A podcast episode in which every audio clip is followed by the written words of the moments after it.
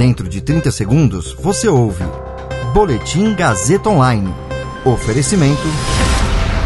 Se você tem muito o que dizer e quer escolher uma profissão para dar voz às suas ideias, a Faculdade Casper Libero é o seu lugar. Jornalismo, publicidade e propaganda, relações públicas, rádio, TV e internet. Todas as possibilidades abertas. Acesse casperlibero.edu.br e conheça as infinitas rotas que o mundo da comunicação oferece.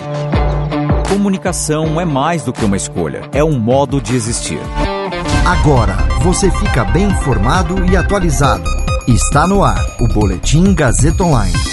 Pix completa três meses em operação, liderando em número de transferências, mas TED segue à frente em valores. Campanha da Fraternidade 2021 critica a negação da ciência na pandemia e cultura da violência. Eu sou Caio Melo e você ouve agora o Boletim Gazeta Online. O Pix, novo sistema de pagamentos brasileiro, completou três meses de operação integral. Em pouco tempo, a tecnologia desenvolvida pelo Banco Central domina o número de transferências realizadas, mas perde para as TEDs em valores transacionados. Segundo dados do Banco Central, mais de 286 milhões de operações foram finalizadas por meio do Pix esse ano.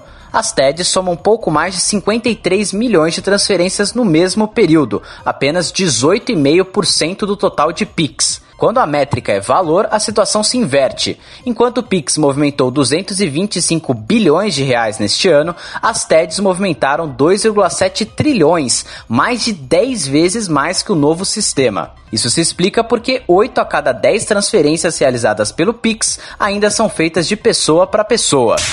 A Conferência Nacional dos Bispos do Brasil lançou oficialmente a campanha da Fraternidade de 2021, com o tema Fraternidade e Diálogo Compromisso de Amor. No texto base que detalha a iniciativa, a CNBB faz críticas relacionadas à negação da ciência durante a pandemia de Covid-19, a atuação do governo federal no combate ao coronavírus, a igrejas que não respeitaram o distanciamento social e a cultura de violência contra mulheres, negros, indígenas e pessoas LGBT. A campanha da fraternidade é tradicionalmente realizada pela Igreja Católica em parceria com instituições cristãs desde a década de 60.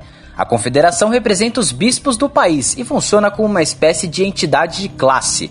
A adesão à campanha não é obrigatória e depende de cada diocese. Esse boletim contou com o suporte técnico de Agnoel Santiago, supervisão técnica de Roberto Vilela, coordenação Renato Tavares, direção da Faculdade Casper Libero e Gazeta Online, Wellington Andrade. Você ouviu Boletim Gazeta Online. Para saber mais, acesse radiogazetaonline.com.br.